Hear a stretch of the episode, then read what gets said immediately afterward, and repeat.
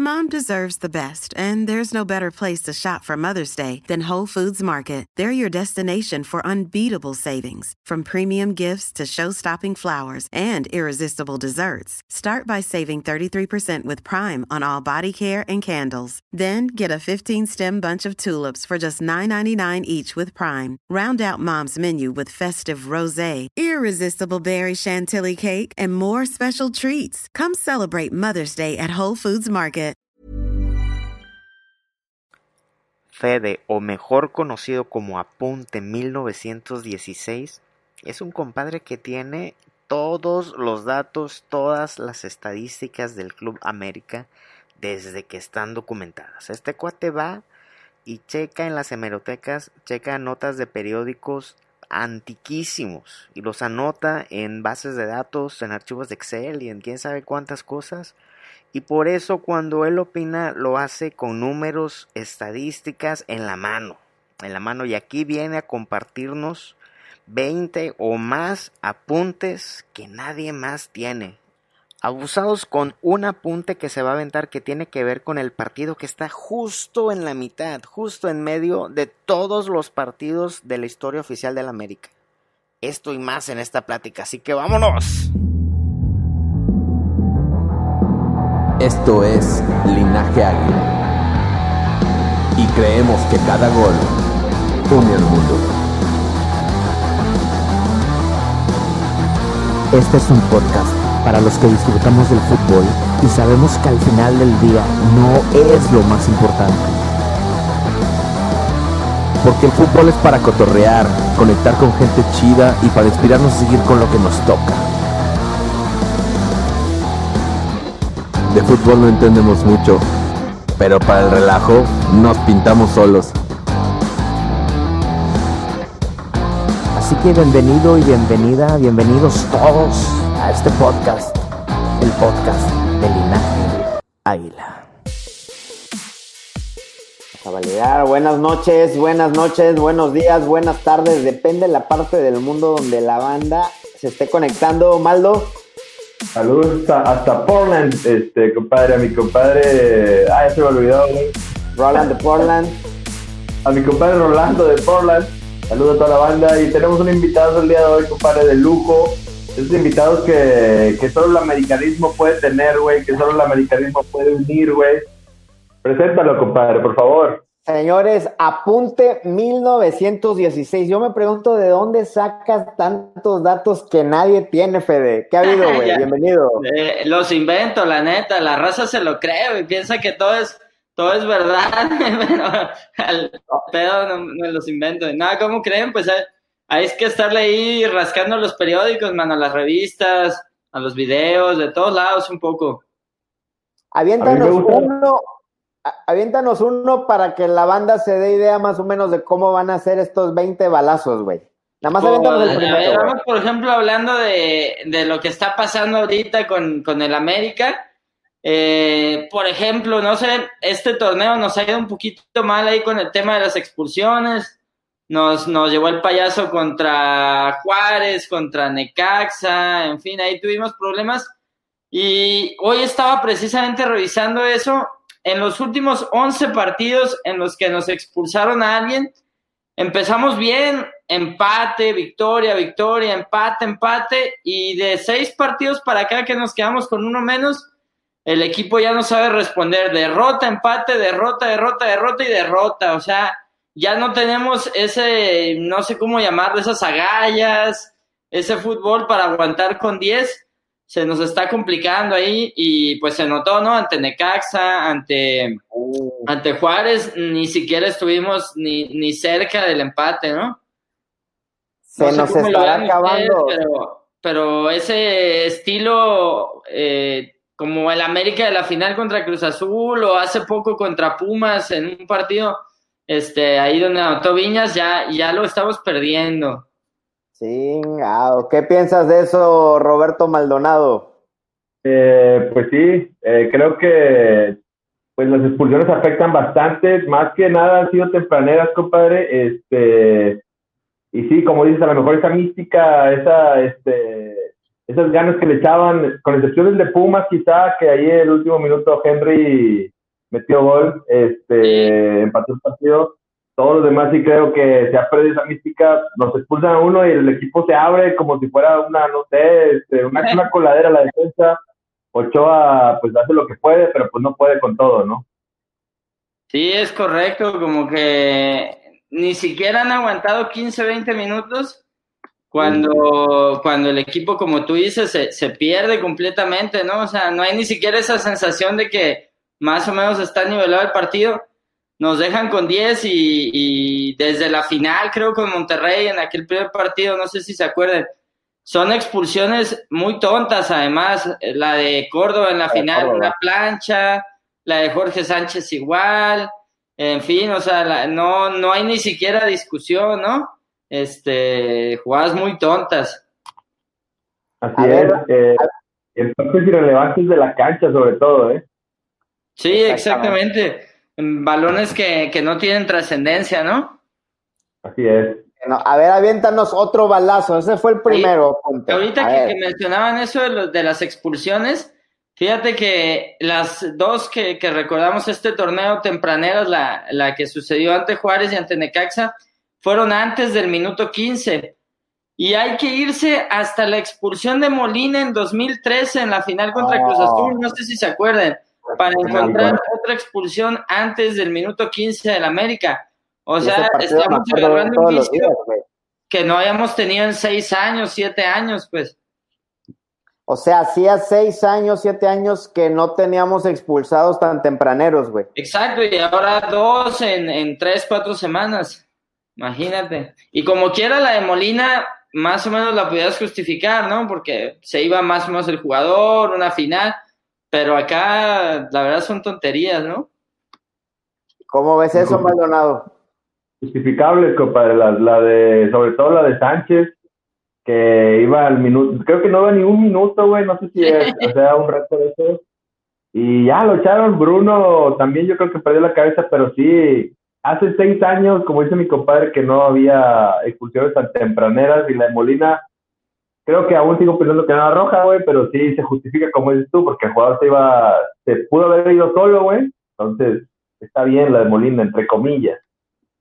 Sí, sí, estos son jugadores pues que no entran concentrados, no tienen idea en qué, en qué momento del partido están y, y al final es, cada vez más difícil sacar resultados con 10, los equipos están muy, muy fuertes ahorita y cualquier errorcito te, te friega, ¿no?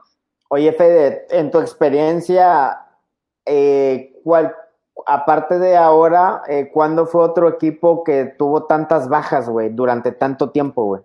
Mira, entre el torneo pasado y este, hay más o menos han estado igual, o sea, eh, de hecho, de los últimos tres torneos, en este Miguel Herrera nada más, entre comillas, ha usado 24 jugadores.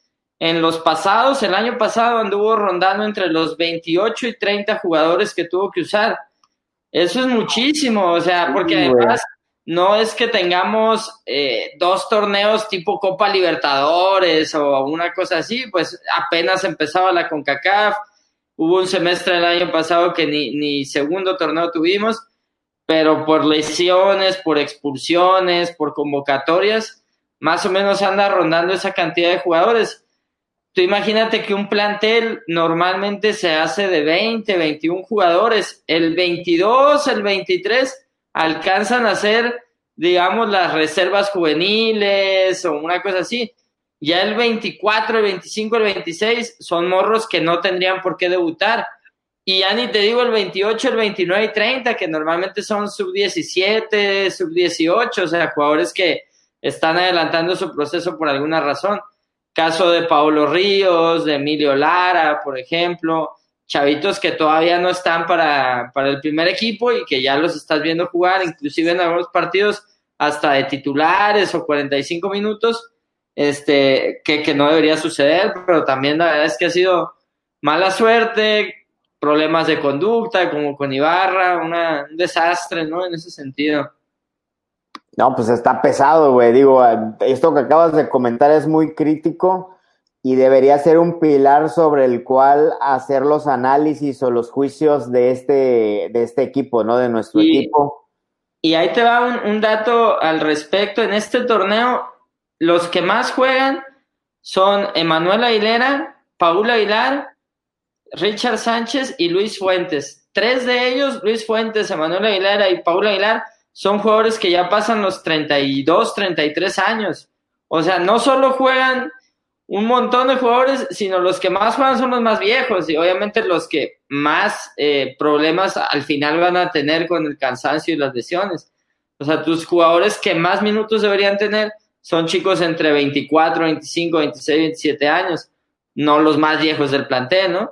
Oh, Ese es Entonces, buen ahí te das apunte, ¿eh? que, que no está bien equilibrado el, el asunto. Ese está muy bueno ese apunte. Pregunta Julio Rodríguez que si el tema de los chavos es por lo de cumplir la regla, mi Fede. Pues no, porque en realidad eh, en la regla vamos muy mal. Somos el segundo equipo con menos minutos. Eh, creo que solo Monterrey tiene, tiene menos minutos. Y solo nos están dando minutos eh, Jared Ortega, eh, este chico Martínez, el delantero, el juvenil, y Ramón Juárez. O sea, solo tres de ellos y ninguno de ellos no, no es titular. Entonces, pues más bien son chicos que entran de emergencia los últimos 10 minutos, a veces porque se lesionan dos o tres centrales, pero ni siquiera son jugadores que Miguel Herrera esté muy convencido de, de ponerlos, ¿no? Yo no sé qué va a pasar con eso, yo creo que si el torneo vuelve, pues vamos a necesitar meter a uno de titular de central, probablemente hacer línea de cinco, porque no veo que cambie a Valdés de Aguilera, y, y meterlo ahí lo que resta del torneo. Son ocho fechas las que quedan, ¿no? Tú calculas que, que juegue 90 minutos el chico.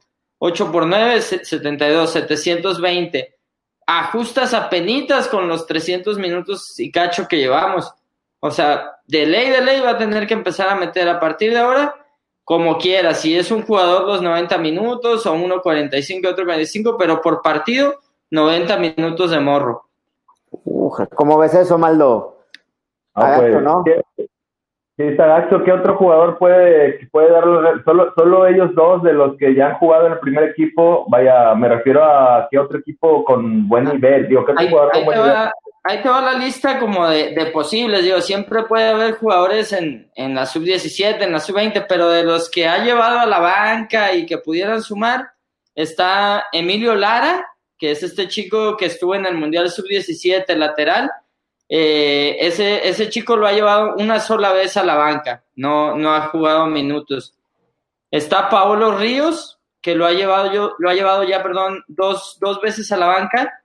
Eh, ese chavo debutó el torneo pasado contra Atlas, pero pues no, no tiene minutos todavía, ¿no?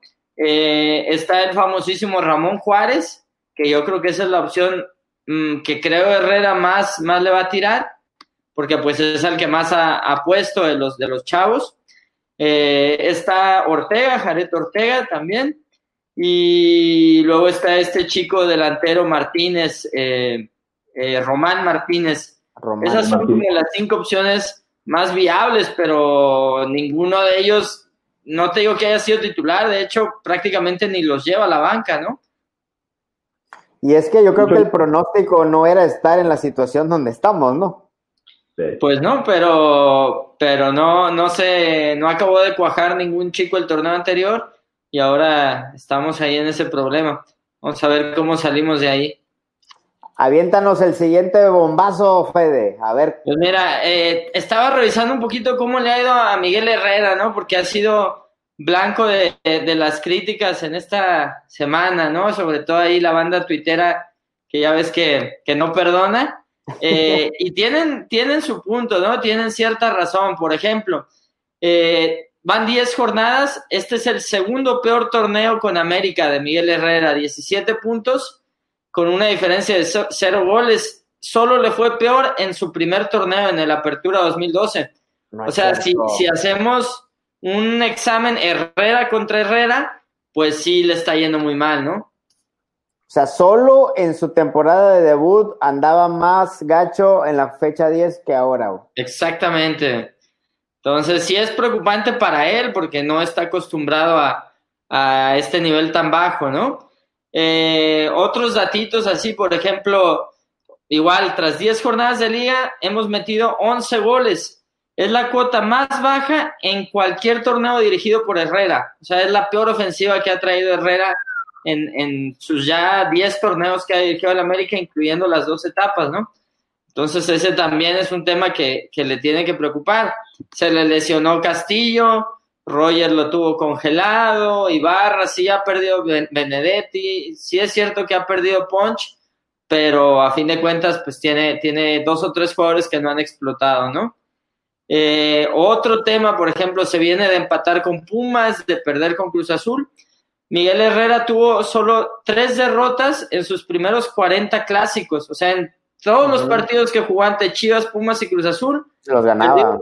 Tres de 40 es una bestialidad, pero en los últimos seis ya perdió tres. Entonces también empieza a fallar donde era su, su punto fuerte, ¿no? Sí, porque de ahí se apalancaba mucho, ¿no, Maldo? De que era el amo de, las, de, las, de los clásicos. Sí, ya sabíamos que jugar, jugar contra Cruz Azul, Chivas o Pumas era, teniendo a Miguel Herrera en la, en la banca, era un, este, un sinónimo de que íbamos, triunfo, güey, de que íbamos a sumar de tres, y ahora ya lo dudamos, güey, o sea, ya, incluso ya Cruz Azul ya van dos partidos, creo que dos o tres partidos que no les ganamos. Eso ya es preocupante cuando antes, antes era común que los arrasáramos, ¿no? Es correcto.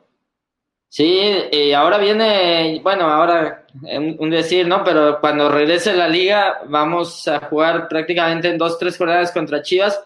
Creo que ese es un punto importante para ver si, si el torneo se va a la chingada o logramos ahí recuperar que la verdad tampoco creo que Guadalajara traiga mucho, pues está más o menos igual que el América, de hecho ahí se van en puntos.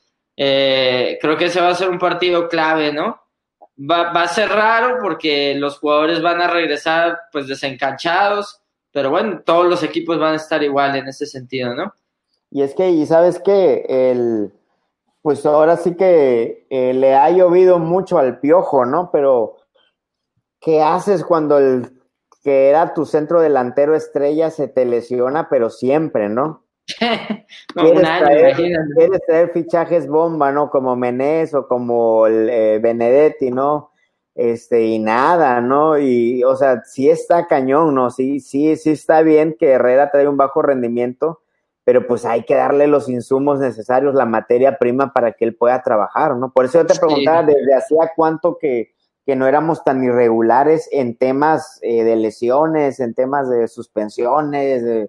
claro. es mucho, ¿no? Digo, lo de Renato Ibarra viene a ser ya la, gota que derrama el vaso, ¿no, Fe? Sí, yo, yo por ejemplo, eh, soy muy crítico con Herrera, pero hay, hay momentos en los que la verdad he estado atado de manos. Uno de ellos, creo yo, a pesar de que la gente se quejó mucho, fue la final ante Monterrey. Tú no puedes quedarte 45 minutos con 10 hombres en una final de Liga en México. O sea, prácticamente tienes, tienes el 90% de probabilidades de perder si te quedas 45 minutos con un hombre menos. Y mira que más o menos el equipo aguantó, ¿no? Recibió solo un, gol en, en, ese tiempo. Pero es, es dar mucha ventaja, ¿no? Yo creo que América pudo haber en ese partido sacado alguna, por lo menos el empate, si se hubiera quedado con 11 hombres. Y luego en la vuelta, eh, quien vio el partido en la cancha, yo no, yo no lo vi en televisión, lo vi en vivo, eh, Renato Ibarra los estaba haciendo trizas, ¿no? Pero este, gacho, gacho. Cañón. Y, y, también se rompe, claro, es el, es el riesgo y al final todos los equipos están en la misma situación, pero, pero sí de repente hay cosas que, que nos han pegado muy duro, ¿no? Y ahora pues ni se diga con el tema de Nico Castillo, eh, que ya no, ya no es ni siquiera que se haya tronado, ¿no? O sea, básicamente ya es una cuestión eh, pues mucho más pesada, ¿no? De, Oye, Fede, podríamos decir de vida o muerte. Oye, Fede, pero por ejemplo, tú que eres un hombre de, de números y de datos, ¿no? Tus, tus, opiniones son basadas en historia, ¿no? vale madre, mis opiniones. La que sí, sí, no, o sea, tú, o sea tú, tú, no eres como Maldonado y como yo que hablamos al chile y del corazón, güey. Eres alguien que va y se encierra este, una vez al año, cada año, en las hemerotecas, estudias periódicos antiguos. ¿Desde qué año has estudiado a la América, Fede? Pues mira, toda la vida me ha interesado, pero ya, digamos, eh, un poquito más dedicado desde el 2014, sí, 2014 más o menos, ya son seis años de estar ahí pegándole a los periódicos eh, y revistas y demás. Seis añitos más o Y menos. cuéntanos, ¿qué haces? ¿Vas a la Ciudad de México y qué haces, güey? Eh, Pues donde se dejen, ¿eh? O sea, la Ciudad de México es quizá el mejor lugar porque ahí está la Hemeroteca Nacional, pero ahora sí que donde hay un periódico, este, yo, yo me lanzo, ¿no? Ayer precisamente fui a, a un periódico que no voy a decir el nombre, me vendían a 900 pesos cada número. Obviamente, pues no, hay que comer también y no, no pude adquirirlos también porque me parece que lo puedo hacer de otra manera mucho más sencilla, ¿no? Eh, ahora están cerradas las hemerotecas por obvias razones, pero donde sea, donde haya periódicos, ¿Y qué haces? línea, y ves los periódicos de, de qué año, ¿Qué, ¿cuál es el periódico más antiguo en, en temas de la América que has visto, que has leído? Ah, no, hay, hay notas desde, por ejemplo, 1916, unas semanas después de que se junta eh, el equipo para su conformación. Ya hay algunos amistosos, en ese caso, jugaban contra equipos de, de la misma zona, pues de, de los bosques de, la Condesa y por ahí. Y ya hay algunas notas muy escuetas, pero pues prácticamente como, como si tú hoy te juntaras en Monterrey hicieras un equipo y juegas en una liga amateur, no sé si, me imagino que pues en todos lados hay, ¿no? Ahí en la, en la colonia, ah, pues así ya aparecen algunas notas desde 1916 donde se menciona a la América eh, en torneos de barrio, pues, básicamente.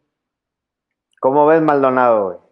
Loco, compadre, qué loco. Ojalá que hubiera nacido en esa época para aventar una cascadita ahí con el récord, güey.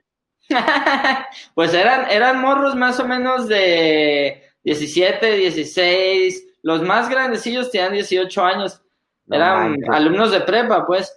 Entonces, eh, pues básicamente, Y me Son- estás diciendo que llevas seis años haciendo esto. más o menos, sí. Te pregunta Pelayos, ¿de dónde surgió la idea de meterse a las entrañas de la historia del glorioso Club América?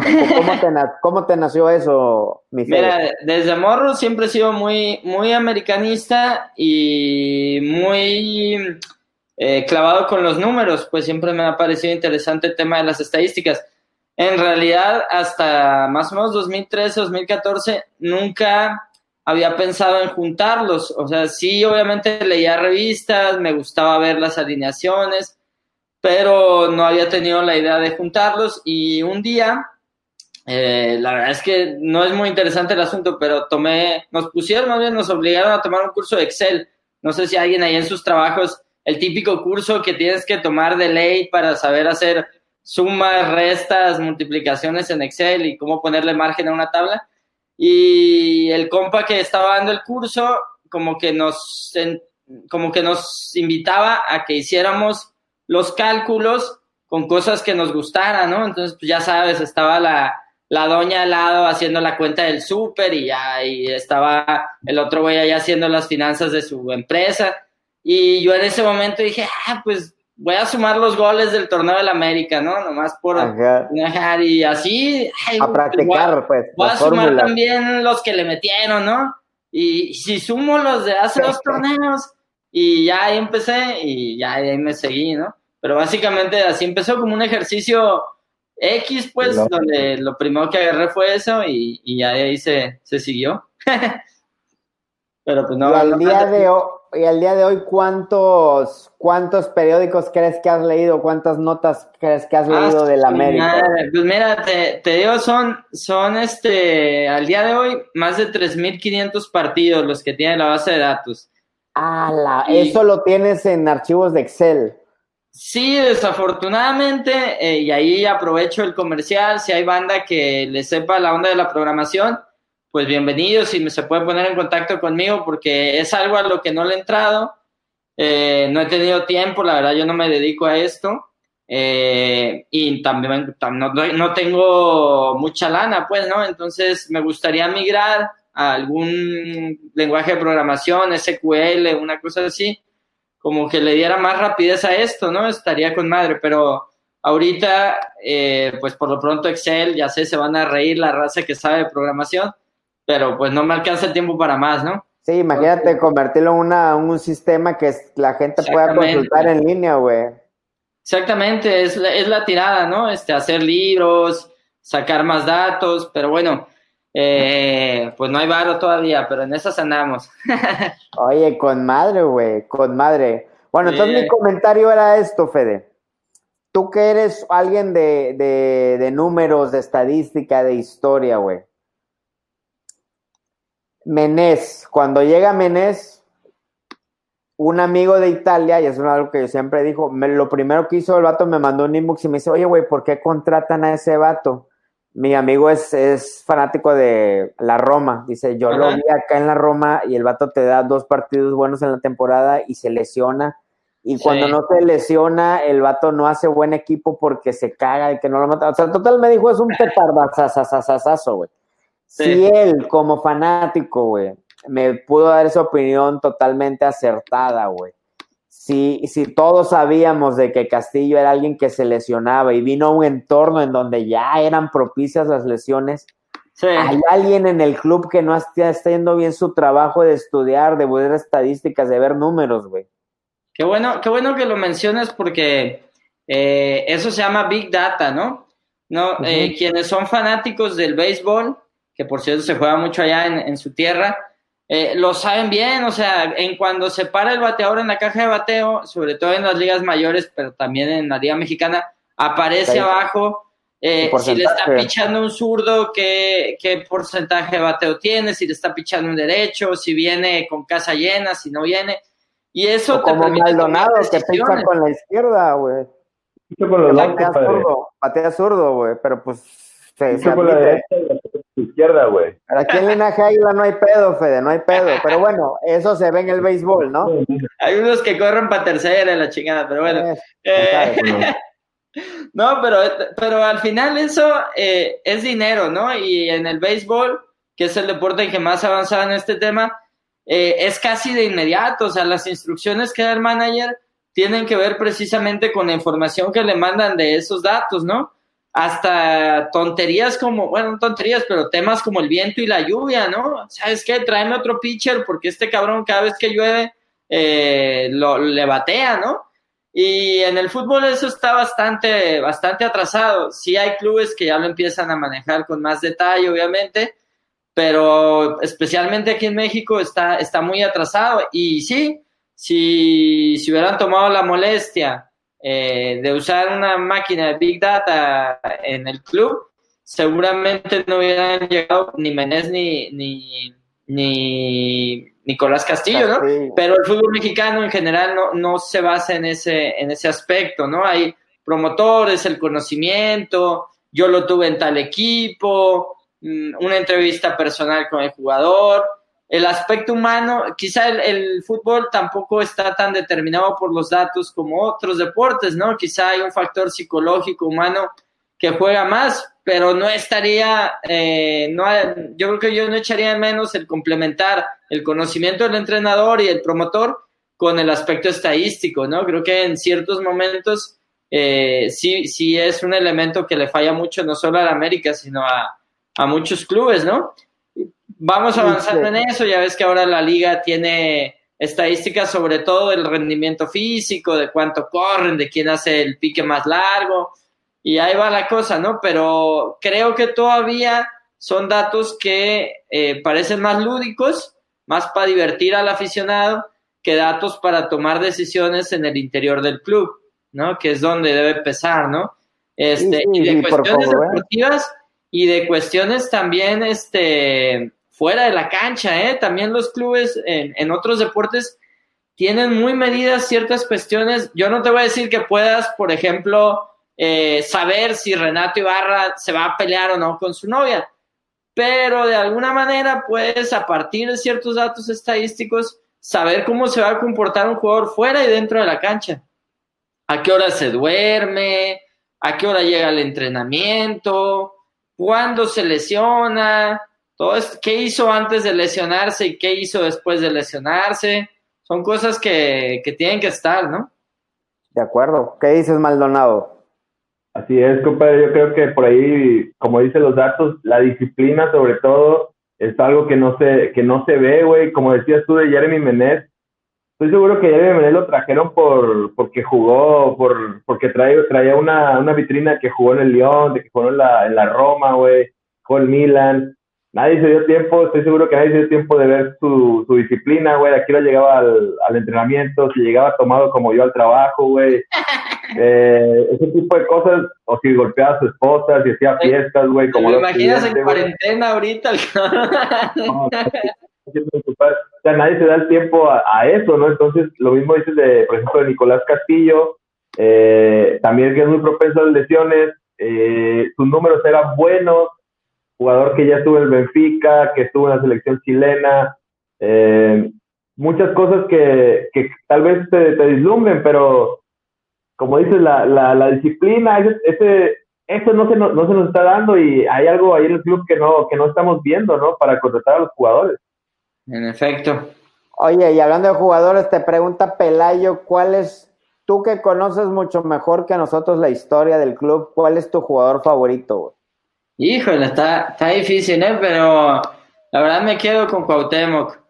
Creo que hoy, hoy hablaban mucho de, de Cardoso porque fue su cumpleaños y yo creo que lo que tú y yo hemos visto en los últimos 25 años, esos dos me parece que están por arriba de, del resto del fútbol mexicano, ¿no? O sea, a mí siempre me, me llama la atención cuando un jugador logra que el equipo contrario tenga que cambiar todo para ir contra él, ¿no? Y Cuauhtémoc era de esos jugadores, o sea, Cuauhtémoc si estaba, el rival ponía una alineación distinta a si no estaba.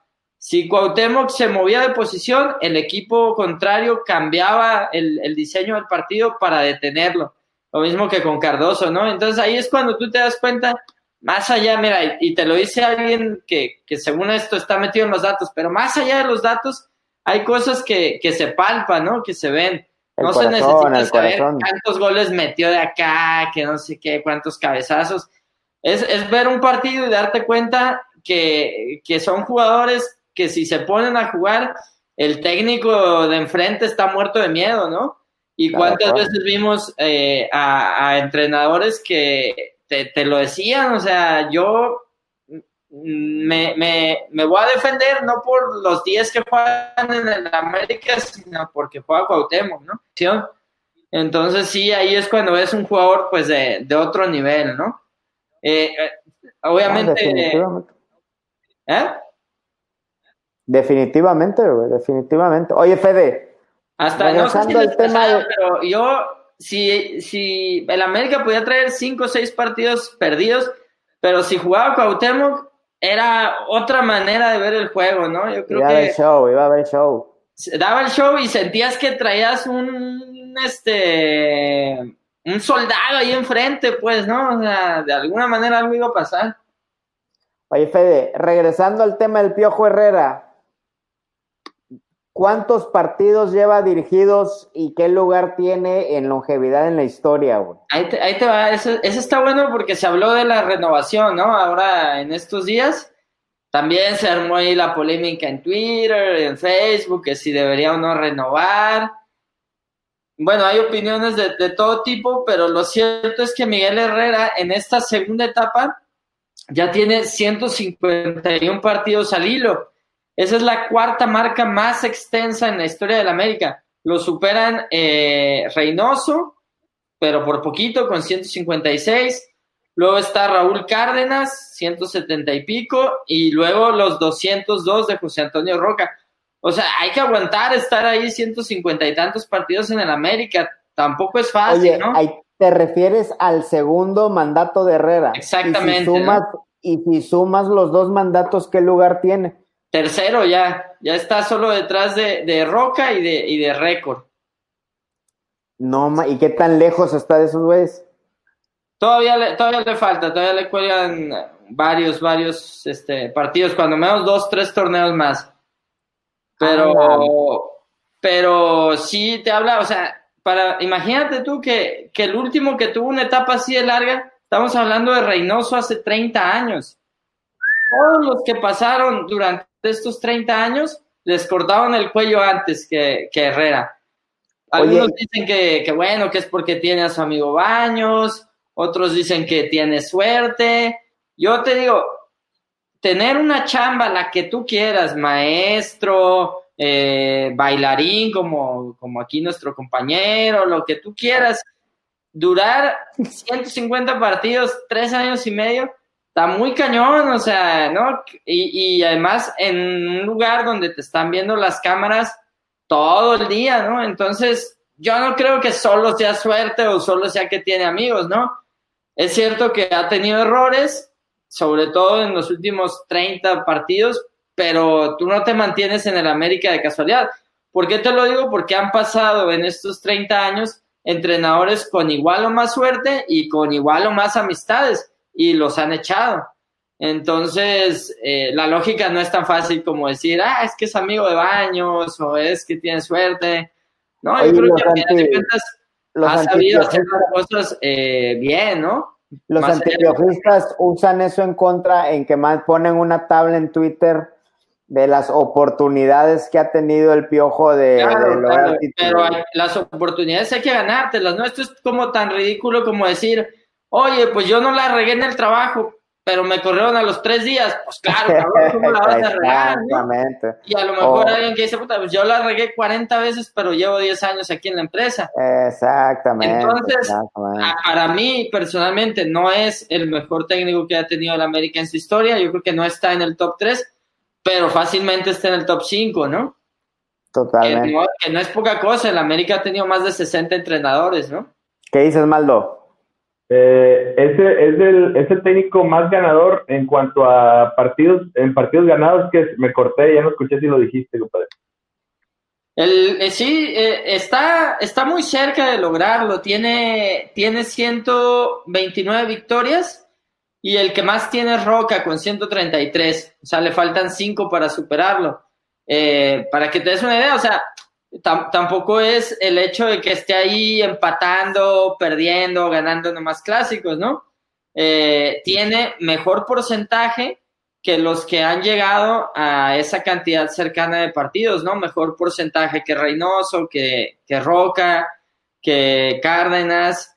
Entonces no es fácil, lo que pasa es que evidentemente creo yo, los, que estamos en Twitter, calculo que eh, no vimos dirigir ni a Roca, ni a Reynoso, ni a Cárdenas. Habrá algunos que sí, pero la gran mayoría anda más o menos en, en nuestra edad, ¿no?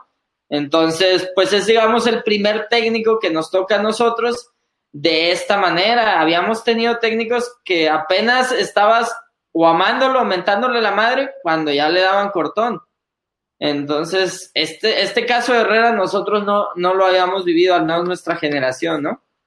No, y luego vemos, por ejemplo, el, no sé, el Tuca, ¿no? Con Tigres. Este, y la gente también ve al Piojo con Herrera y ya quisieran los, los demás equipos tener una, un técnico de época, ¿no, güey? Exactamente. la, la famosa continuidad de los equipos que es tan escasa en los torneos cortos. Sí, por ejemplo, un tema que, Herrera presume mucho es, es el hecho de que siempre ha llegado a semifinales, ¿no? Pero también creo que hay que decirlo, a final de cuentas, en el América eh, la exigencia es otra, ¿no? Eh, aquí se ha corrido a, a, Roca, Reynoso, a Cárdenas y a muchos otros históricos, ¿no? A Récord, por ejemplo, se le corrió más de cinco veces, ¿no? Y es el fundador, imagínate, ¿no? O sea, para que te des cuenta la exigencia, o sea, hay en, en, otros equipos, pues el fundador podría dirigir 40 años seguidos y, quítense que ahí les voy, ¿no? Y aquí en el América se ha corrido a, cualquiera, ¿no? Entonces, eh, aquí lo que vale es ganar cada pinche torneo y, si no, pues estás en la cuerda floja y eso lo sabe Herrera, ¿no? Eh, yo estoy seguro que a Ferretti ya lo hubieran corrido de aquí, eh, que a Bucetich ya lo hubieran corrido de aquí entonces, pues Herrera se la juega, también sabe, sabe, sabe de eso, ¿no? Y estoy seguro que Herrera en el León duraría 25 años y en el Puebla 43, pero aquí no es así, pues, ¿no? Y es que también sabes que, Fede, de, entendiendo que el fútbol es algo más que lo que sucede en la cancha, el piojo lo entiende, ¿no? entiende el tema de que estás en el América, un producto televisivo también. Y le encanta, además. Le encanta, pues, está mandado a hacer, está mandado a hacer para el América, güey. Sí, sí, sí, pero también es cierto que si no ganas dentro de la cancha, si hagas comerciales muy chingones, te va a dar cuello, ¿no? Pero sí Eh, trae ese balance, pues. Sí, por lo menos hasta ahora, al menos la, la directiva es lo que ha contemplado, ¿no? Y tampoco creo que, que sea el momento de echarlo ahorita. Si lo vas a echar, pues échalo ya que acabe el torneo, ¿no? Evidentemente. Y que a favor de él, él también a decir, oye, pues con toda esta irregularidad, la verdad es que estoy haciendo maravillas, güey. Sí, sí, es verdad, pero no hay excusa, ¿no? Al final es algo, eso es, va en la genética de los Azcárraga, ¿no? Los Azcárraga no les gusta perder ni en las canicas.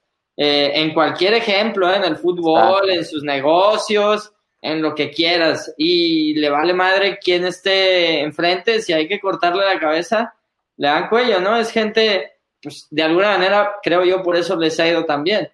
Eh, entonces tampoco está nada seguro, ¿no? Yo, yo no creo que Herrera, eh, por dirigir 150 partidos seguidos, tenga la chamba ganada.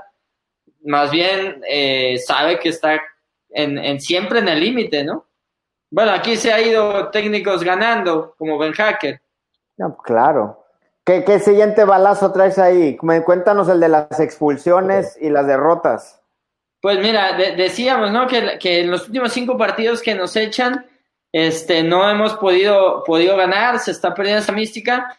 Y el tema de las expulsiones puede llegar a ser preocupante. Van 10 jornadas, nos han echado a 3 y esta cifra es nuestro tope en los últimos cinco torneos. Mm, hemos tenido de 3 para abajo, pero 3 es el máximo. Entonces estamos ahí en la cuerda floja, ¿no? Tentando al diablo eh, y no podemos seguir con esa, con esa indisciplina, ¿no? Números rojos, por así decirlo, en el tema de las expulsiones. Me estás diciendo que una expulsión más y nos volvemos el equipo, eh, al menos del América, con más expulsiones en los últimos tiempos. En los últimos cinco torneos, sí, para que te des una idea, o sea, estamos ahí, en el en el límite, ¿no? Oye, Maldo, y era algo que ya habíamos resuelto, ¿no, güey? Te iba a decir, ya habíamos según resuelto el tema y está volviendo ese fantasma de las expulsiones. En ese tiempo yo me acuerdo que, si no mal, mal lo recuerdo, fue aquel tiempo cuando llegó Guido Rodríguez y algo así. Este, eran expulsiones como el día de hoy, güey, como hasta el día de hoy. Entonces, esperemos que, que se resuelva ese tema, güey, de indisciplina, que le den un ajuste como se lo dieron al Piojo. A los jugadores también, ¿no? Sí, sí, sí, además eh, está muy, muy cabrón porque no tenemos ahorita un nivel como para aguantar los partidos con 10, o sea, si tú dijeras tenemos a Edson, a Mateus y a Guido ahí en la media, pues los acomodas y no pasa nada, ¿no? Te, te trancas ahí como lo hacíamos en la defensa y acabas clavando un gol ahí al final. Pero es cierto que el equipo ahorita con 10 es cuando se empiezan a ver todavía más los, los agujeros, ¿no? Las fallas. Oye, Fede, mándanos ese que nadie sabe que si tú agarras toda la, la historia de la América y la partes a la mitad, ¿qué pasa, güey? Está, está bueno ese, ¿eh? porque no, no lo tenía, no lo tenía planeado y hoy eh, de repente me, me entra la loquera con la cuarentena, yo creo como y, y te empiezas a, a fijar en cosas que no ves antes, ¿no? No sé, ya, ya fuera del tema estadístico, no sé si les ha pasado estos días que hasta ven cosas en la casa que no, nunca habían visto, ¿no? Ah, cabrón, Como a tu esposa. Entonces, bueno, hoy me pasó igual con mi tabla, ¿no? Dije, ah, cabrón, ¿y ese pinche dato de, de dónde? ¿Por qué no lo había visto, no? Pero, pero es curioso, mira, ahí te va. Este, Así anda Maldo, así anda Maldo, güey. ¿Eh? Viendo, co- así anda Maldo viendo cosas que ni había visto, güey. Pero Yo- eso es para otra acabo- cosa. Acabo de conocer a una mujer que se cuesta conmigo, nunca la había visto, güey. Aquí en la casa Tenía rato que no platicabas con ella, güey. que no la veía, güey. Oye, aprovechando este, antes del dato, felicitaciones eh, al nuevo, al nuevo esposo. Caí, hermano, caí, Un entramos. caído. Y, y bueno, a darle con todo, viejo, a darle con todo. A darle con todo, hermano. Te- tienes chance, mira, tienes 40 días para hacer la pretemporada. Sí, güey. bueno, vamos, Ay, vamos al dato, mira. no. Lo, lo cierto es que el, el primer partido oficial del América, esto es eh, adscrito a una liga, no, no como les decía yo, que los primeros pues eran más partidos de barrio, ¿no? Como cualquier equipo que se empieza a organizar, pero ya, ya digamos, integrado a una liga, el primer partido se jugó el 21 de octubre de 1917. Y el último, pues obviamente fue contra Cruz Azul, ¿no? El 15 de marzo recién, que ese es el número 3572 de manera oficial. ¿De Entonces liga dije, o de y- todos? ¿Y quién Oficial. estará ahí a la mitad? O sea, dije yo, ¿dónde está el 50% de un lado y del otro lado, no? Y justo el partido que está a la mitad, ese 50%, sucedió el 10 de junio de 1984. Y bueno, obviamente todo americanista sabe que esa fecha es la final La que le ganamos a Guadalajara, la final de liga. Así que si tú moriste ese día, La estelada, la estelada. Si te llegó el infarto, pues tuviste la chance de ver el 50% de los juegos del Glorioso América, ¿no? Y si en ese día tu madre parió de la emoción y te tuvo, pues ya viste el otro 50%, ¿no? Digamos que esa es la, la mitad al día de hoy, a como estamos. Y no deja de ser curioso que, que las Águilas del América llegaron a ese día con seis títulos de liga entre 1917 y el 10 de junio de 1984. Ese día ganaron el séptimo y en el 50% que sigue hemos ganado otros seis. Así que todavía, si, si se quiere ver más eh, la mitad del asunto, pues ahí O está. ahí está. Hay seis antes de ese y seis después de ese título que le ganamos a las Chivas. Exactamente, no sé si ahí, a ver, si la banda que se está comunicando, este, alguien que haya nacido en esa fecha, ¿no? Alguien Eh, que haya nacido el 10 de junio del, noven- del 84. Del 84. 84. O que conocen a alguien que se murió ese día, ¿no? Y ya tienen la seguridad de, de que vio el 50% de un lado o del otro, ¿no? Oye, ese dato no ha salido ni en la televisión, Fede, ¿eh? No, son cosas que solo te encuentras tirado en tu cama 40 días.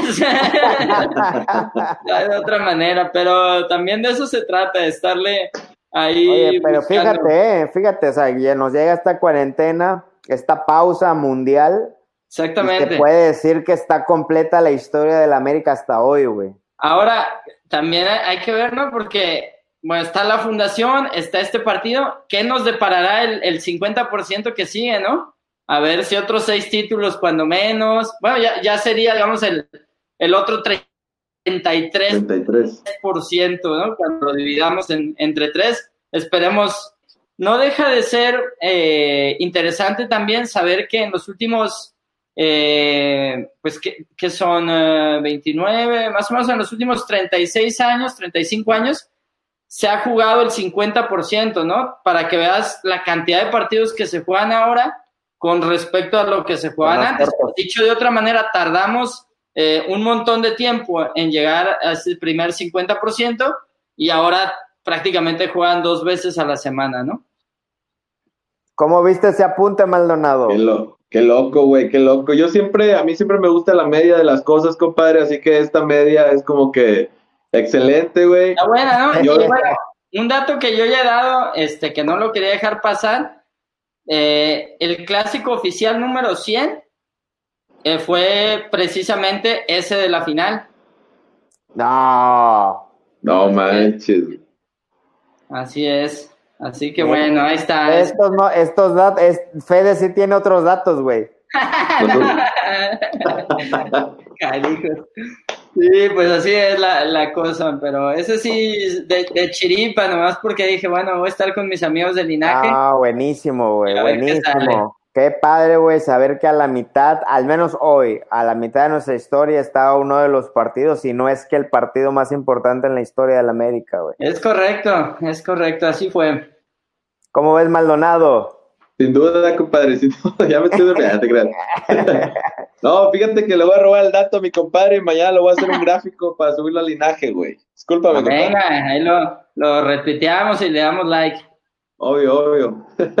Fede, ¿traes algún otro dato o ya nos vas a mandar a dormir, güey? Pues ya nomás queda un poquito la, la situación actual, no hemos hablado de, de los refuerzos, que eran medio desconocidos, ¿no? Bueno, hay quienes más, este, pues sabe más del fútbol internacional y te decían hasta en qué ciudad había nacido tal cual, pero así en, en lo general, pues no conocíamos mucho a, a Sebastián Cáceres, a, a Luis, Fuentes, pues, Luis Fuentes, digamos, no estaban como en la órbita, ¿no? No sé si me explique.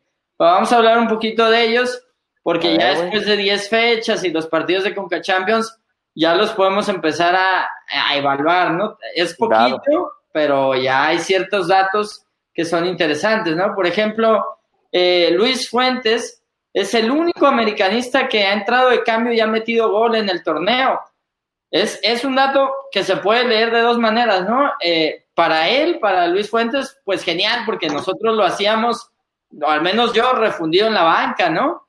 Decías, no, ese güey lo traen para la sub-20, para que le enseñan los morros, o una cosa así, ¿no? Ni, Pero mira, afianzadísimo, güey. eh, pero bien afianzado y, y siendo el cuarto jugador con más minutos y el único que entra de cambio, que mete gol en liga.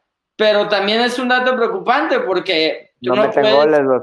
tú no puedes esperar que tu relevo que meta goles sea Luis Fuentes, ¿no? Ah, pensarías en, en Ibarwen, En En- Henry, en Martin. Giovanni. en Giovanni, ¿no? Y, y ni uno de esos, o sea, cambio que mete Herrera, cambio que no, no le funciona, al menos de cara a la portería. Entonces, pues es un dato, evidentemente halagador para Fuentes, pero poco productivo para, para el equipo, ¿no? Eh, Muy bien Fuentes, ¿eh? De los refuerzos, mi favorito, ¿eh? eh, sí, pues es por lo menos el que mejor se ha mostrado y probablemente el que menos expectativas teníamos, ¿no? Definitivo. Leo Suárez, eh, datos interesantes de él. Eh, es, es el jugador que más veces ha entrado de cambio, con cuatro, digamos que es el, el, el cambio de lujo, por así decirlo. Y junto con Luis Fuentes, son los únicos dos refuerzos que se han metido en los 11 jugadores con más minutos. Digamos, los refuerzos que, que en realidad se han convertido en titulares, por así decirlo, ¿no? Eh, no, no los otros, sino Luis, eh, perdón, Luis Suárez, Leonardo Suárez y, y Luis Fuentes son los dos que han entrado de lleno en el, en el equipo, ¿no? Órale. Eh, Cuando se esperaba que fueran los Cáceres, ¿no? Exactamente, ¿no? A, pese a que llegó tarde uno, decías, pues son los que más cartel traen, ¿no? Vienen de selección, el, el caso del Central, el otro chico había jugado bastante en Villarreal, y uno pensaba que iban a entrar de lleno en el primer equipo y les ha costado más trabajo, y los que no hacíamos a lo mejor tan, tan cercano, pues son los que se han metido, ¿no? Órale. inclusive eh, Leo con, con dos goles ya, ¿no? Eh, eh, por, por el lado contrario, jugadores que a lo mejor tú esperabas que se afianzaran porque ya tienen más tiempo en el equipo y les ha faltado. Por ejemplo, Andrés Ibarwen es el que más veces han sacado, cinco No veces, ¿no? Entonces, es un jugador que ya tiene aquí casi dos años. Ya te esperarías que fuera titular o por lo menos que si lo van a sacar, pues fuese en un partido, en dos partidos, no en cinco, ¿no? ¿Qué quiere decir esto? Que es un jugador que se le sigue dando oportunidad de titular, pero el mismo Piojo se da cuenta o se arrepiente de esa decisión y lo acaba sacando, ¿no? Cuando a lo mejor esperarías que el- el- los cambios pues fuesen jugadores nuevos, ¿no? Pero bueno. Ok, eh, de acuerdo. Y cositas entonces, que de los, van dando como un, un reflejo de, de la situación de, de cada jugador, ¿no? Y y, otro que dato el- que- y que Herrera no encuentra ahí quién es el bueno, ¿no? También. Exactamente, Y ¿no? está saque y saque, es que- Tampoco tenemos a un killer ahorita, un, delantero que esté en el, en el top de goleo, ¿no? Pero ya no te digo en el top de goleo de la liga, sino en el top de goleo de la América comparado con otros años. Por ejemplo, en el clausura 2018, Henry Martin ya para este entonces tenía cinco goles. En el apertura 2018, Oribe Peralta tenía cinco goles. En el clausura 2019, Henry Martin tenía cuatro goles. En el apertura 2019, el torneo anterior, apenas tenían dos goles, pero se dividía entre Ibarra, Castillo y Martín. Y en este torneo, el que más lleva son apenas tres goles, que es Viñas. Y llegó tarde, ¿no? Pero tiene apenas tres goles. Entonces está muy bajo, o sea, son, son números que no corresponden a, la historia del América. El América ahorita en la jornada 10 debe tener un delantero que tenga 7, 8, cuando menos 6 goles, ¿no? Son números muy bajos. Eh, entonces no, no tenemos a alguien que, que tú digas va a pelear por el título de goleo, ¿no? Ni mucho menos. Y yo creo que es una gran responsabilidad cargársela al pobre Viñas, ¿eh? Sí, digamos que es el, el que llegó tarde y ahí más o menos está sacando las papas del fuego porque... Pero no es el, no es el de la, del killer de la responsabilidad, ¿eh? O sea, yo lo vería No, no. como un buen revulsivo. Eh, digo, porque a veces nos hacemos más esperanzas de las que él puede ofrecer No, ahorita, es, ¿no? es un chico que est- está joven además, ¿no? Es difícil que un jugador en cualquier equipo te salga campeón de goleo a los 21 o 22 años. No suele pasar. Pero sí me parece que Henry Martin, que Giovanni Dos Santos, esos son jugadores que ya a esta altura del torneo tendrían que tener 4, 5, 6 goles bajita la mano. Totalmente. Y, y no está ocurriendo, ¿no? ¿Cuántos y- lleva el líder de goleo ahorita? ¿Del Eh, torneo? ¿Nueve ya? Híjole, ah, no lo tengo el dato aquí, pero me parece que ya Cabecita. nueve, el, el cabecita Rodríguez, si no mal Que recuerdo. metió gol el domingo, ¿no? Así es. Exactamente, y es ya, ¿eh? pero ahorita lo, lo checamos. Imagínate, ¿no? Y, y tampoco es que digas es un crack a nivel mundial, ¿no? Pero, pero por lo menos no, es no un es un jugador que está Cardoso, no rindiendo. es un Guiñac, ¿no? Exactamente. Entonces, bueno, pero es- eso habla de lo que comentabas hace rato, la falta de ese Nico Castillo, ¿no? La falta de ese, sí, ese la falta de gol. Sin duda, sin duda estamos, estamos eh, bastante mancos. Por ejemplo, ahí tengo un dato más sobre la falta de gol. Llevamos dos derrotas al hilo como local en liga sin marcar gol. No le metimos gol a Necaxa y no le metimos gol a Cruz Azul. La última vez que haya pasado esto hay que irse hasta septiembre de 2016 para encontrar dos derrotas sin gol de local en liga. En serio.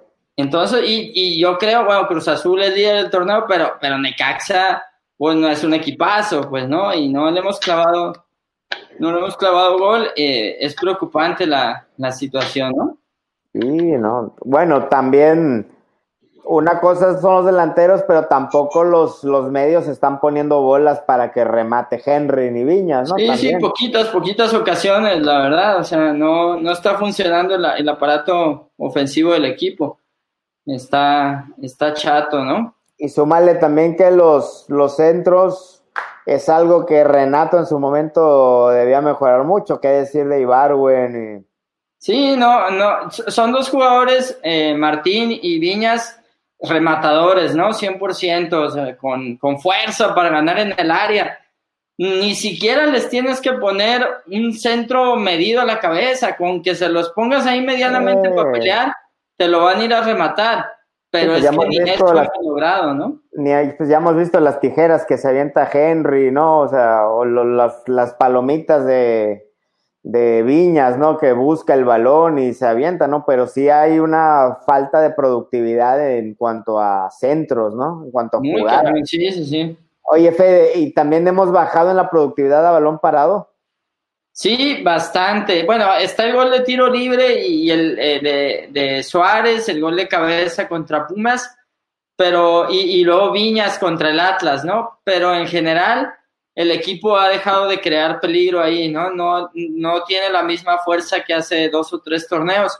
Eh, es cierto que se han ganado puntos como con Bruno Valdés en Puebla, pero son pocos, ¿no? A comparación. Y hemos perdido algo que es el disparo de larga distancia. Aquí me gustaría darles un dato. A ver. De los 11 goles que hemos metido, solo uno ha sido de disparo. ¿A qué se le llama disparo en las estadísticas? Un tiro que preceda de un control de bola. O sea, toco la bola primero y luego efectúo el disparo. No es un remate de primera, ¿cierto? Normalmente, ¿cómo es la manera que más se ven goles de disparo? Pues de fuera del área, ¿cierto? Porque es difícil rematar de un toque de fuera del área. Cuando estás de fuera del área, paras la bola y Y tiras. tiras. Pues de esos 11, hemos metido solo uno de disparo. Pero lo más chistoso es que ese disparo, en realidad, es un disparo medio extraño, porque es ese gol de Viñas contra Pumas, que el pollo Saldívar le deja la bola ahí, la controla Ah. Viñas y Se va y la dispara. gana. En realidad tampoco es que haya sido un disparo de larga distancia. Entonces hemos perdido eso totalmente, no tenemos jugadores que le estén pegando a la bola eh, desde afuera del área, ¿no? El gol de tiro libre nada más de Suárez, pero como tal, como disparo, no, a mí me habla eso de dos cosas. Una, que, que no se están animando a pegarle afuera, y la otra, que para que tú le pegues de afuera, el juego tiene que estar bien construido. Se tiene que mover la bola para que a ti te llegue en una posición donde tengas tiempo de parar y tirar. Los buenos equipos de fútbol tienen muchos goles de disparo porque construyen el juego de manera que al final le cae la bola a uno y tiene el tiempo de parar y disparar, de, de, parar la bola y, y, pegarle. Eso del América, si tú te puedes ver los videos, que luego es más interesante que los datos mismos, te das cuenta que, que prácticamente todas las jugadas salen así medio embarradas, rebotes, eh, Henry Martin o Viñas así aguantando la bola ahí medio chuecos, no hay una construcción, pues mucho menos le van a poder pegar con calma a la portería, ¿no? ¿Qué dices, Maldonado? Es algo así es, compadre. Perdón, perdón por la interrupción, este, se me apagó el celular. Eh, pero sí, la construcción de jugadas eh, se ha perdido el, eh, y la producción de, de, la, de la, media cancha, eh, la conexión defensa media delantera no existe, jugadores que no le pegan, como dice Fede, de fuera del área, no se atreven. Giovanni es uno de los que le pega bien y no, de hecho nunca lo he visto tirar de fuera del área, este, no se atreve, no sé, no sé qué les pase, de hecho... Antes el que se animaba era Guido, güey era Guido, este, incluso Jorge Sánchez, también incluso Jorge Sánchez, Sánchez también Jorge Sánchez los... Ah, ya se nos fue el casado, ya, y ya, ya me, lo, me lo mandaron llamar. Se me hace que le, que le, le, están, le, le, acaban de dar su primer regaño, compadre, de casado. Ya, ya, es muy tarde para él, hombre. Ya, a partir de esta hora es, es, es puro ah, soltero. No, fui por mi Boeing, fui por mi Boeing. ah. ya, ya le compran su Boeing y todo. No, antes eran bebidas exóticas, ahora puro Boeing, cabrón. Oye, güey, hablando de los disparos, yo esperaría de Richard, ¿no?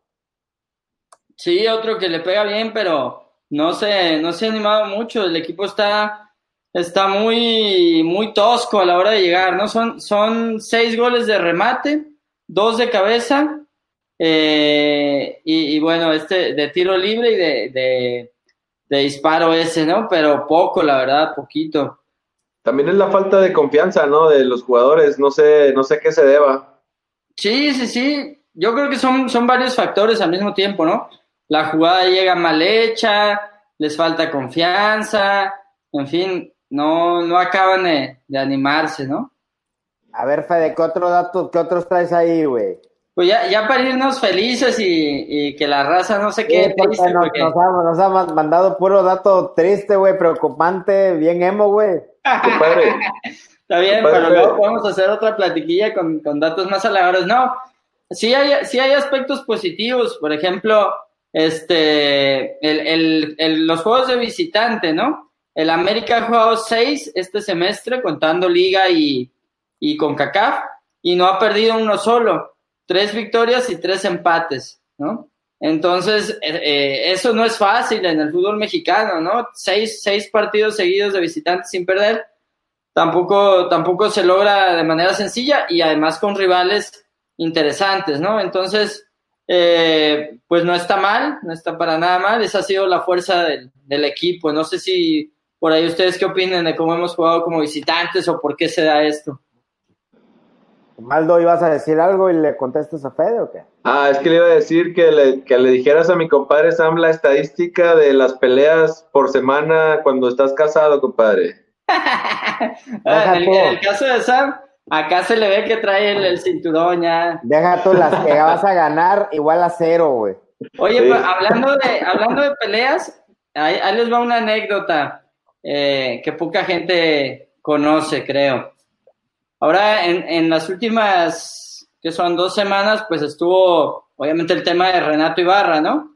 Y, y esta cuestión de que, bueno, tuvo que ir a, a declarar, obviamente, el Ministerio Público y luego la, la cárcel y, y, la fregada, ¿no? Eh, bastante desafortunado el asunto. Y me acordé más o menos tenía ahí apuntado, pero no, no lo había, no había habido chance de, de checarlo. ¿Cuándo fue la primera vez en la historia de la América que eh, jugadores se vieron envueltos en estos temas de leyes, ¿no? Cuando tuvieron que ir a, a declarar y demás.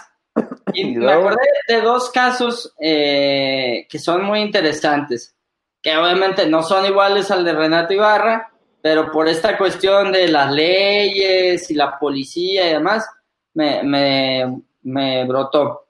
La primera, eh, esta sí es de memoria porque no, no son datos como tal estadísticos, pues, sino más bien de, de historia, ¿no? Es de Pero si chisme. me, De si equivoco, pues ya me, me dice, ¿no? Pero la primera vez que, que la América se vio, se vio envuelto en estas, en estas cosas Ajá. fue eh, por allá por 1921, más o menos.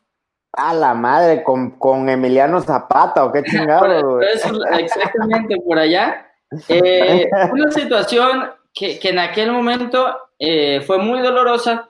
Resulta que el equipo, muchos jugadores del equipo, se van de puente a Cuernavaca, porque era entre 15 y 16 de septiembre, ¿no? No había partidos de fútbol en aquella época y en, en esas fechas, y el equipo se, se decide ir de puente, se van a Cuernavaca, y eh, estando allá en Cuernavaca, sucede un accidente muy lamentable en el que un jugador de apellido, de apellido Cummings se le dispara el arma que traía en el bolsillo y, se, y se parte la cara, se parte la maceta y ahí queda.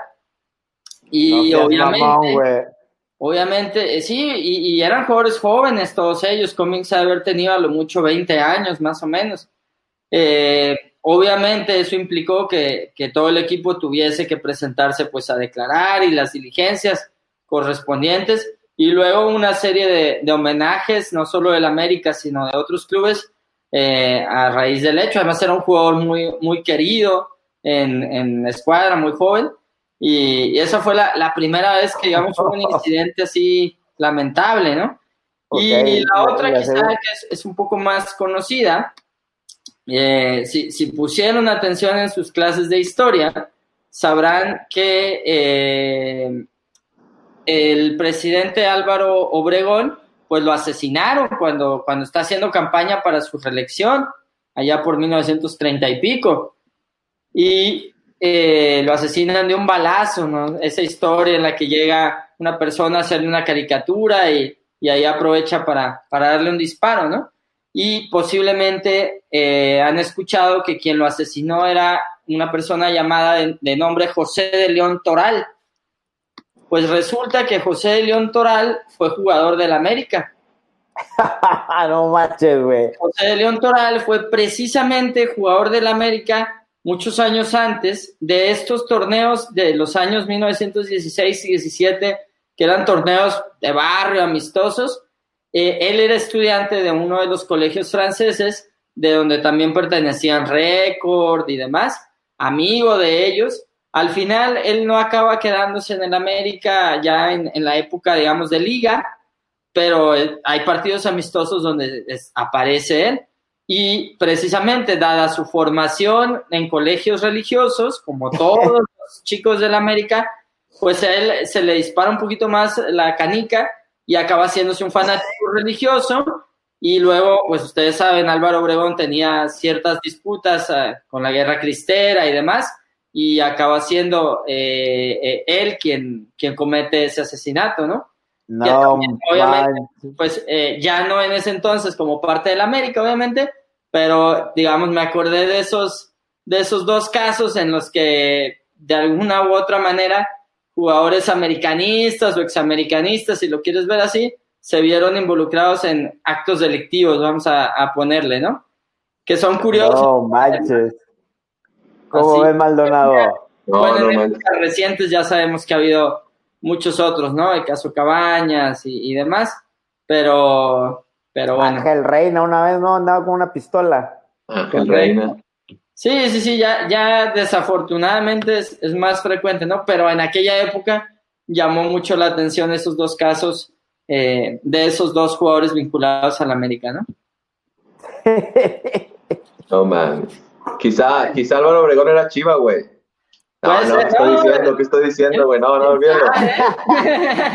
no, pero ese, ese León Toral, pues ya una vez que lo, que lo detienen, por así decirlo, no sé cómo llamarlo así, que lo detienen, pues eh, evidentemente se hace mucho eco en la, en la prensa de aquella época, pues su pasado americanista y, y su formación religiosa, ¿no?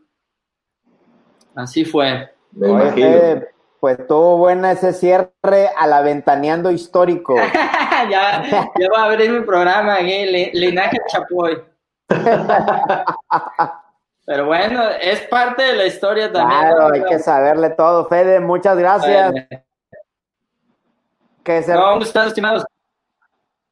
que se repita, que no pase mucho tiempo, hombre. Tú siempre andas ahí recolectando apuntes y te damos retweet.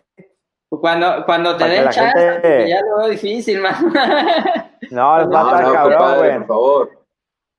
Está bueno, no, un gustazo estar aquí y pues compartir esto que es, es una pasión. Yo creo que todos tenemos nuestra forma de vivir el americanismo, ¿no? Claro. Eh, ustedes claro. armando el, el desmadre ahí en redes sociales, hay quien le gusta más el tema de las imágenes, de las camisetas, hay quien es más ap- apasionado y, y le tunde al equipo, en fin, son diferentes maneras, este, y lo, lo chido creo yo de, de las redes sociales es que nos da la posibilidad de encontrarnos un poquito más fácil que como era antes, ¿no? Que de repente Claro, pues, estaba más trabajo, ahora está, está muy fácil encontrarnos, entonces nos volveremos a ver. Claro, Fede, y este, y en eso que dices, ¿no? De que es mucha cada quien vive su, su pasión diferente, pues el americanismo se, se caracteriza por eso, ¿eh? Hay de todo. Eh, nosotros estamos conscientes que no somos monedita de oro y no vamos para todo el americanismo. No, es, es, es La claro, verdad ¿no? es que- Ni siquiera los grandes ídolos del América acaban de convencer a todos, ¿no? Exacto. Este, Ah, Maldonado, por eso Maldonado hace sus locuras y pues vale mal, güey. Yo soy, yo soy como de- del lado del perro rabioso, compadre, así, de ese güey que nomás haciendo desmadre. es otro personajazo, ¿no? Y otro personaje. A ver cuándo también lo invitan. Yo ya estoy aquí, compadre. que contactarlo. Eh, no, y sabes que en esta época de, de cuarentena, que a veces sí está, está complicado aguantar las horas y ver cómo pasa el reloj, pues entre, yo creo que entre más eh, platiquemos, más eh, estemos en contacto, yo ahí, por supuesto, abierto, quien quiera mandar preguntas o compartir algo, lo Estás que en sea. estamos Facebook, ahí. en, más que nada en Twitter, ¿verdad? Estás más que nada en Twitter en como Facebook, arroba. Apunte 1916, tanto en Twitter como en Facebook, ahí me pueden encontrar. Perfecto. Así que raza, ya saben, sigan a Fede. La verdad es que nadie trae los apuntes, ya lo escucharon, güey. Y este, y es, nos educa cada vez que vamos a decir babosadas. Ahí vemos de que hay con los numeritos en la mano, ¿no, Maldo?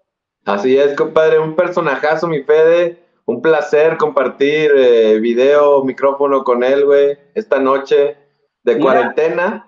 Una hora treinta y tres, con un poquito más y acabamos la cuarentena aquí. No chinguen, eh, Pero un que placer, todo el mundo que me pagaron una hora nada más, estos desgraciados.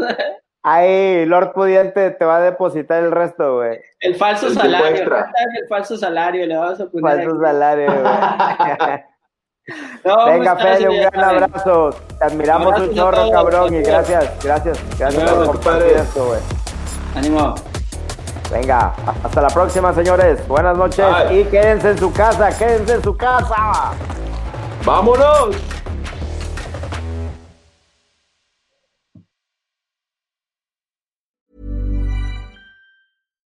Here's a cool fact a crocodile can't stick out its tongue. Another cool fact you can get short term health insurance for a month or just under a year in some states. United Healthcare short term insurance plans are designed for people who are between jobs, coming off their parents' plan, or turning a side hustle into a full time gig. Underwritten by Golden Rule Insurance Company, they offer flexible, budget friendly coverage with access to a nationwide network of doctors and hospitals. Get more cool facts about United Healthcare short term plans at uh1.com.